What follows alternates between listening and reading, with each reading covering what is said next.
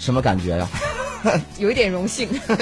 好，这个荣幸呢，这个跟你说更多了。这个今天呢，哎，咱们来聊一聊联想。联想最近怎么了呢？其实他人家也也没怎么，就是我是就是有的时候啊，我是觉得你说我是这个新闻工作者，但有时候呢，我又觉得说咱是不是还得有有待这个提高，有待学习。嗯，就是很多事儿呢，我都不是特别明白。比如说联想最近，它这个莫名其妙的，然后就上了新闻了，嗯而且呢是跟华为绑定到一块儿。那你你看，最近人民网有一篇文章评论说，与其坐而联想，不如奋起华为。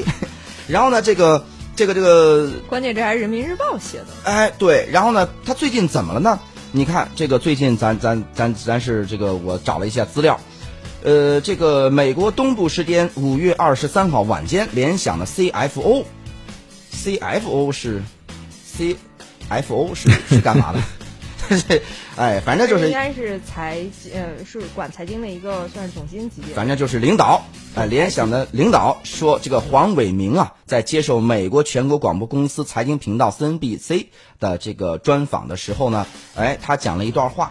那么他说什么呢？他说，采访时被问到如何应对美国对中国价值三千亿美元的输美商品额外征收百分之二十五的关税时，黄伟明呃，这个黄伟明表示啊，联想已经做好了充分的准备，绝对有能力将一些生产从未啊、生产从受影响的国家转移。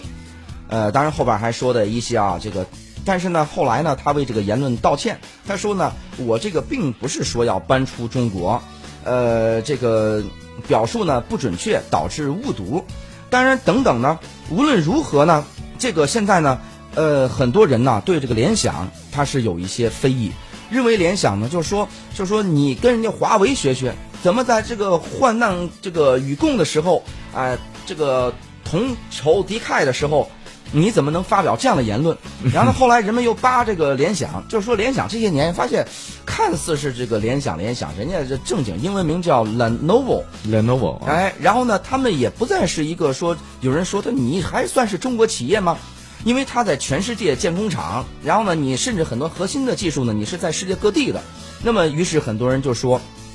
这个这个，呃，华为是我们的民族品牌，联想呢就不是我们的民族品牌了。然后呢，现在有这么一个论调，哎呦，但是就是说，我觉得这个论调呢，反正是你照我听来，照我感觉呀、我怎么有一种后脊梁这个发凉的一个感觉？我说我们现在怎么就是成了，突然一个成成了这么一种环境？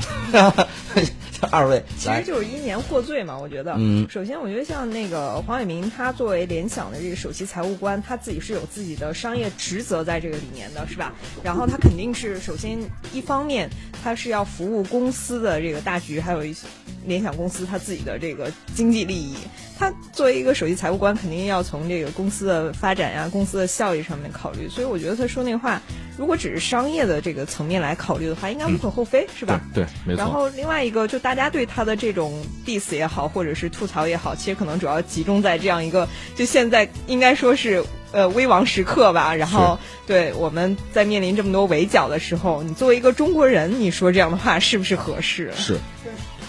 是这个联想呢，就是它如果是在商言商的话，嗯就比如说它的格局更高，嗯可能在我看来，我是一家企业，嗯我和任何的政治，我和任不应该任何接轨。对这些东西我是无关的。那么在商言商的情况下，他说这个话。做这个表述的话，当然他后来说是这个解读不对哈，就就就算这个之前对咱咱不对的解读，这个话有问题没有？嗯，其实从这个。呃，没有这个政治解读的话，实际上它这个是没问题的，因为所有的商业都要把成本完全的摊薄，然后争取利润最大化，这个是对的。而且呢，现在对于这个全球化、一体化，包括世界工厂的这些大企业的世界工厂来看呢，他们所有的这些工厂呢，最大的问题呢，恐怕就是两点：第一是人工成本的问题，因为不同地区的人工成本其实它的这个差距化会特别的大。对。第二就是地区关税问题，因为不同地区的也有自己的这个贸易关税，那这两个成本可能是对于一个企业它的品控的这个要求是最高的一个要求。利润率的考量对。利润率的考量，所以如果在商言商的话，它这个事儿是完全没有什么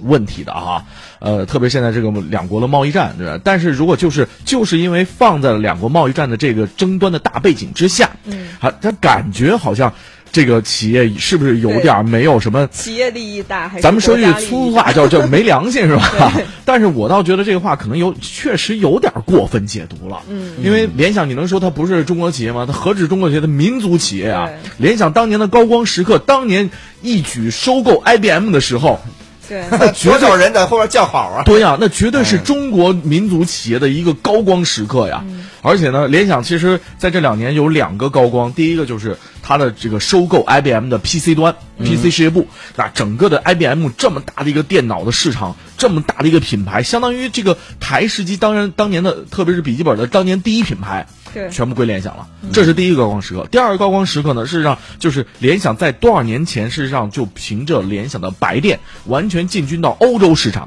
几乎是这个联想、海尔，这都是完全进军欧洲市场。其实这也是一个非常大的高光时刻，只不过是在这两年呢，联想的发展呢开始有些进入一个很下滑的一个阶段。当然，这个一会儿我们话题可以再说啊，因为它和华为发展的这样的这个方向和方式是完全相反的，这个话很有意思。但是我们回过头来看呢，就是目前对这种世界工厂的这种贸易战当中呢，世界工厂和民族企业到底会产生什么样的伤害？我觉得这个你也要从政治因素和商业因素两方面去看。对，这个齐赫，我不知道你你你什么感觉？就是给我的感觉，就是说，哎，我们现在你看这个所谓的这个咱咱讲究世界大同，嗯，然后呢，这个所有的东西呢，咱过去一直在讲世界工厂，世界工厂。其实我们也是世界工厂的一环，又或者说是呢，其实比如说这个。无论哪一个国家，或者无论哪一个企业，无论哪一个个人，我们终究啊，我们在，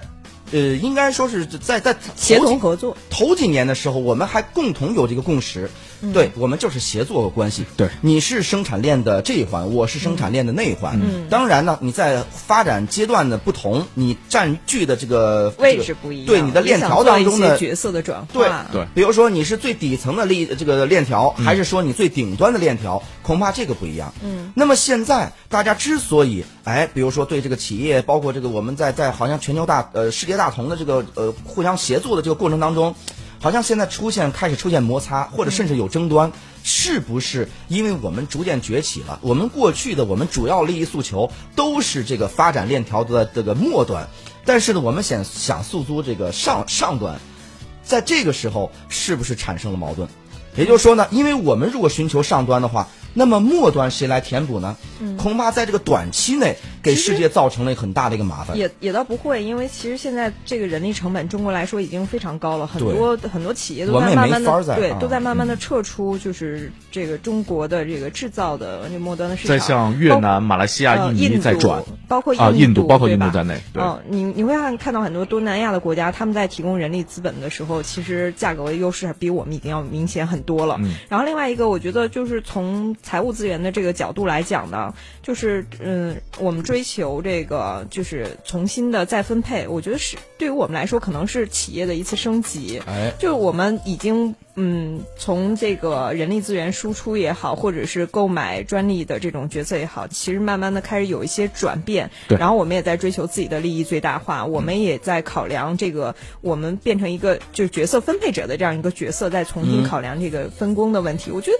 其实如果从这个角度考虑的话，也未必是一件很丧的一件事情，是对吧，？其实我这点儿我特别同意齐赫说的，是世界工厂作为世界工厂的一个环节，特别是你只是生产链的这样一个其中的一个支环节哈，它有一个特别大的问题，就是世界工厂你只是它的一部分，那它会很大程度上去压低你这个国家或地区你的创新能力。嗯，因为世界工厂，那我就就来图制造就行了。嗯，实际上它的最根本的东西，因为它是廉价劳动力的一个产生，那。对于一个国家向上发展，一个民族的科技向上发展，这种创新能力的被压制，事实上是世界工厂带来的一把双刃剑。嗯，那它是会给我们，它确实解决我们很多劳动力，包括迅速的税收啊、科技啊，还有就业等一个一个进步的发展。但是这种创新，包括第二点的一个呃双刃剑在于什么呢？在于我们对于全球贸易稳定化的依赖度。嗯，那那像这次贸易战，我觉得就是一个典型。如果一旦两个国家或者一个地方发生战争什么地区的话，